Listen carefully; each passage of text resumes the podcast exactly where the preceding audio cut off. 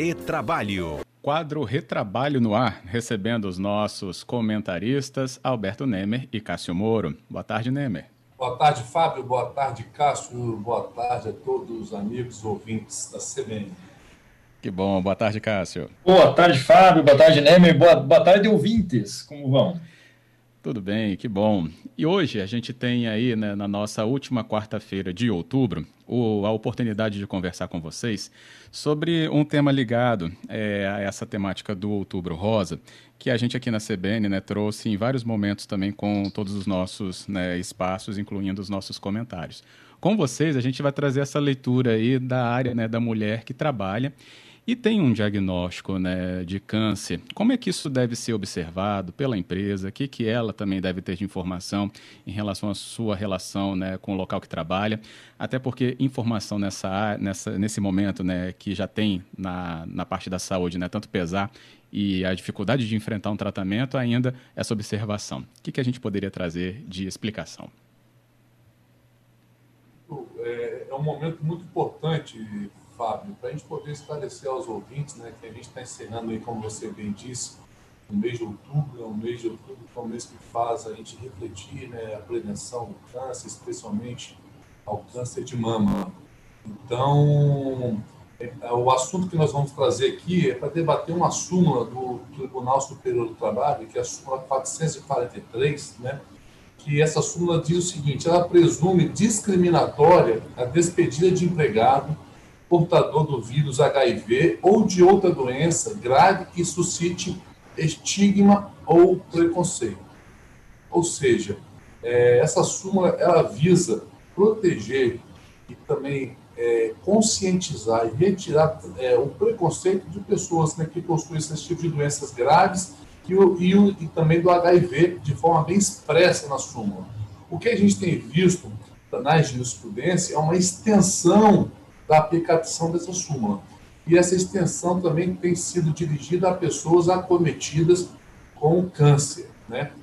Então, o, vale aqui o debate, a reflexão de que qualquer ato discriminatório de dispensar um empregado, né, pelo fato dele simplesmente estar cometido de uma doença tal como câncer, essa dispensa ela pode ser considerada inválida e esse empregado aí eventualmente ser reintegrado ao seu emprego.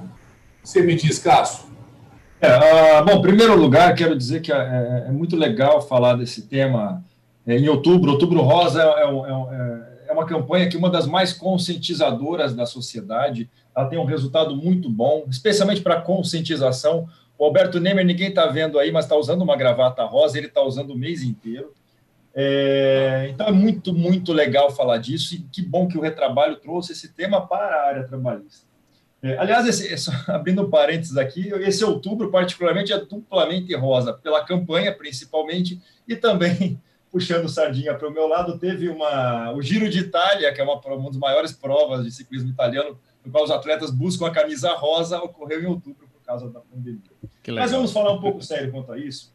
É, existem algumas situações interessantes. Quando a súmula fala, a súmula 443 de dispensa discriminatória é, em razão de doença que cause estigma, ela criou, veja, a, a, a jurisprudência criou uma impossibilidade de dispensa, e, e é um conceito muito amplo e muito é, dinâmico, de dispensa para doenças que causem estigma ou preconceito. Então, não basta ser a mera doença, né, porque pode ser aquela doença crônica em que não há impossibilidade de prestar o serviço, em tese, então, a pessoa poderia ser dispensada uh, sem justa causa.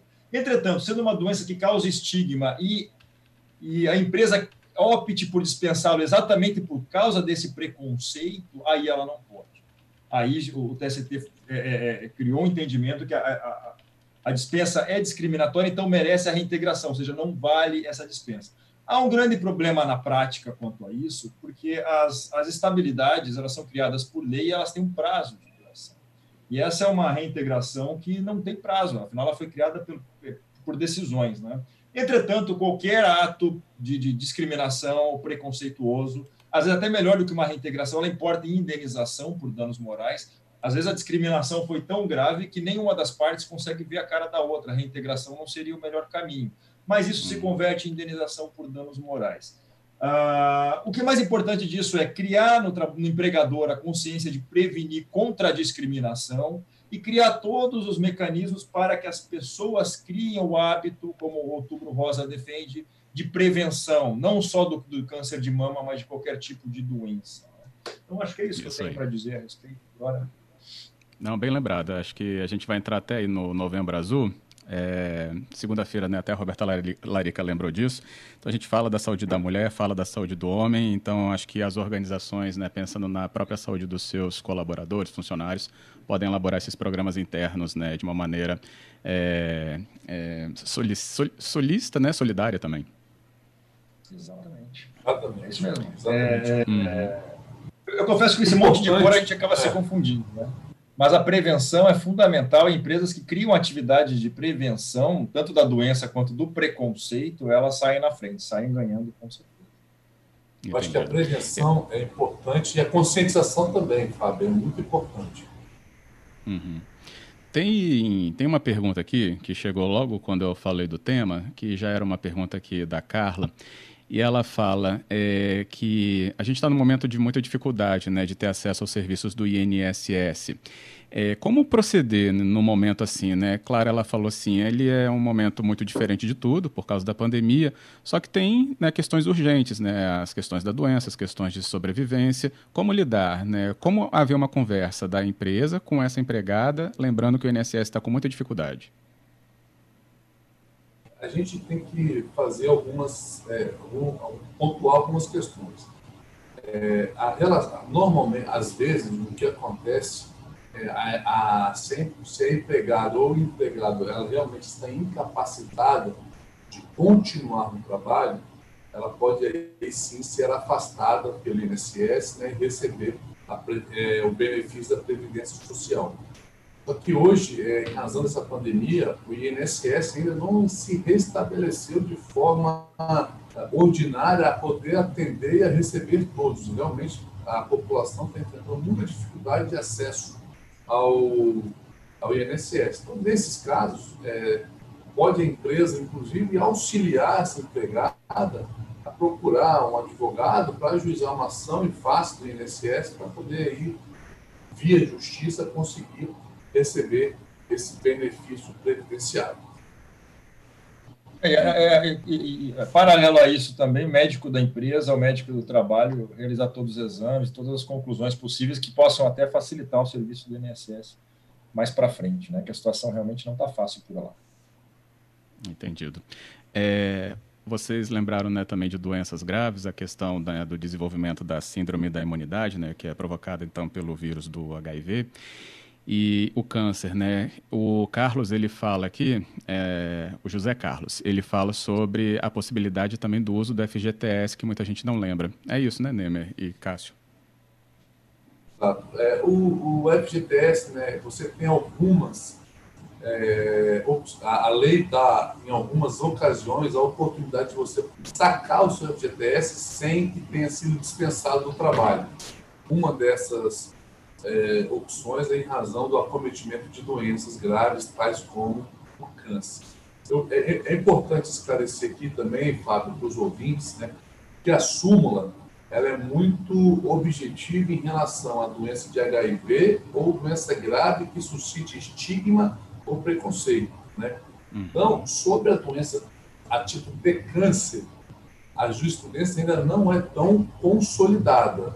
TST já se manifestou em, em alguns processos, entendendo que também se aplica à doença de câncer, mas ainda não é uma questão consolidada, só para também é, deixar muito transparente aqui para os nossos ouvintes. É, isso aí normalmente até em processos ele leva a uma prova, até pelo contexto local, o contexto da empresa, o contexto da sociedade daquele, daquela região, se há ou não algum tipo de preconceito em relação dessa doença. Então, não só o câncer, mas qualquer outra doença que cause é, o estigma, que cause o preconceito, que tanto empregador ou outros colegas não queiram se aproximar da pessoa, infelizmente existe esse tipo de situação ainda, e esse tipo de situação, esse preconceito que é repelido pela justiça. Entendido. Acho que a gente trouxe aqui explicações e também tiramos dúvidas. Que bom, esse é o nosso retrabalho. Queria agradecer por hoje, senhores. Obrigado, Nemer. Obrigado, obrigado, Fábio, obrigado, Cássio, e obrigado aí a todos os ouvintes que nos acompanharam. Com certeza, obrigado também, Cássio Moro. Também, Fábio Neme, obrigado, obrigado por ter trazido, trazido esse tema, obrigado aos ouvintes, aqueles que perguntaram, e é isso aí, uma boa semana para todos.